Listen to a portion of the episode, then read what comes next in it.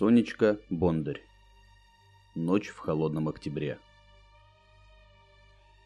Осень все чувствуют по-разному. Город мог одновременно и наслаждаться золотым листопадом, ловя последние солнечные теплые лучи, и кутаться в теплые вязаные шерстяные шарфы, наблюдая за унылыми низкими тучами. Девушка шла по улице в сторону леса, в легком черном пальто, на лацкане которого была прикреплена старая булавка ручной работы. Она представляла собой большую иголку с большим плетеным деревом, крона которого была украшена крупными гранатами, что блистали в редком свете уличных фонарей. У девушки были распушенные длинные рыжие волосы и зеленые изумрудные глаза. Девушка очень любила осень, а особенно октябрь. Тот октябрь, где на кухнях начинались теплые семейные посиделки с чаем и душевными разговорами, а на улице опускался сырой туман. Девушка продолжала идти и улыбаться себе под нос. Она размышляла, сколько таких, как она, скрывали свое истинное лицо. Сотни? Тысячи?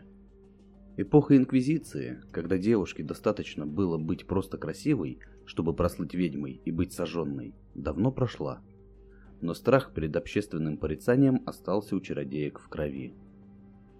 Веками они скрываются под разными масками и ликами, и только раз в году, в конце октября, позволяют себе обрести свое настоящее «я».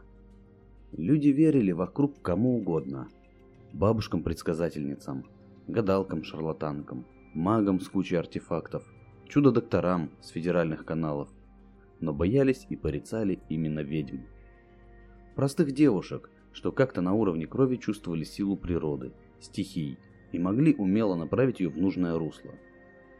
Сейчас, конечно, никого не сжигают, но многолетние внушения старшего поколения не прошли зря. Ведьмы боятся. Все ведьмы боятся показать свое «я». Этот страх внушается поколениями. Девушке страх прививала сначала бабка, помнящая все попытки ее притеснения, в большой коммунальной квартире только и слышалось, как в ее сторону все шипели. «Ведьма!» А что ведьминского-то сделала она? Всегда могла договориться с тестом.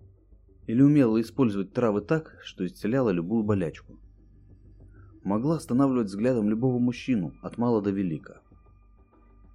Бабушка привила этот страх и своей дочери. Та стала скрываться еще сильнее. Многие года та каждый раз вздрагивала, если кто-то замечал ее чародейство над водой, воздухом, землей и огнем. Она практически отстранилась от людей. У нее почти не было подруг. Живя в такой атмосфере, молодая чародейка боялась.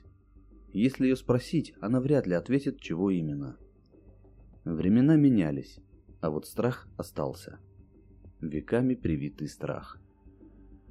Обычно ведьма не выбирает свой путь.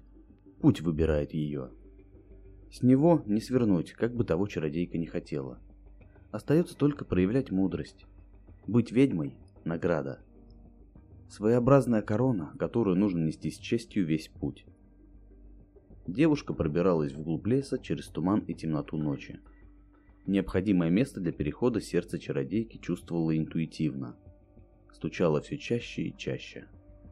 Ведьма волновалась. Впрочем, как и каждый раз. Целый год все ее соратницы ждут этой встречи. Молодая девушка остановилась около старого большого дуба. Она вытащила из на пальто булавку и уколола свой безымянный палец. На коже моментально образовалась капля крови. Какие бы времена не были, а средства все то же. Пронеслось у ведьмы в голове.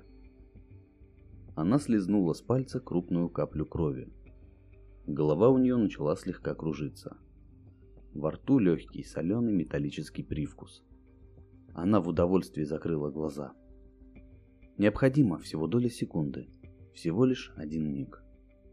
Волосы ведьмы трепал холодный октябрьский ветер, но какой-то другой, более насыщенной энергией. Она полной грудью вдохнула холодный воздух по венам все сильнее начала пульсировать кровь. Переход состоялся. Она в своем мире. В том мире, где она смело целую ночь может быть сама собой. стоять на опушке леса в черном платье, сжимать в руках большой резной посох, украшенный камнями граната. Целый год она прячет этот посох в виде булавки на лацкане своих пиджаков и пальто, рубашек и блузок. Тут она может чувствовать лес, как нечто живое. Слушать все звуки природы в разы сильнее. «Эй, вы, волшебные!» Громко сказала она и хитро улыбнулась. «А кто разрешал начинать шабаш без меня?» В сторону ведьмы моментально устремились несколько взглядов знаменитых ведьм. Кто-то давно сожжен, кто-то умело скрывается. Кто-то на метле, а кто-то без. А кто сказал, что ведьмы летают только на метле? Банальный стереотип современности. У кого-то из волшебниц сидит ворон на плече. Кто-то притащил с собой вездесущих филинов. Каждый из них в своем личном облике. Фасоны платьев, шляп, перчаток подбираются не один месяц. Туфельки обязательно должны сочетаться с аксессуарами. Своеобразный мировой чародейский покосмод для девочек. У ведьм была ночь. Целая ночь в холодном октябре с горящими кострами, теплыми напитками, простыми разговорами и безудержным весельем. Идеально. Молодая девушка открыла глаза, лежа в своей кровати на рассвете. За окном все та же туманная осень. Как хорошо, что эта ночь существует. Подумала она про себя и подмигнула своей черной кошке. Любимая черная кошка томно потянулась и свернулась клубочком в ногах у хозяйки. Девушка закуталась в кучу теплых одеял и снова погрузилась в свою сонную негу. На тумбочке рядом с кроватью поблескивала своими гранатами любимая булавка. Оставалось ждать год. Всего лишь один год. Thank you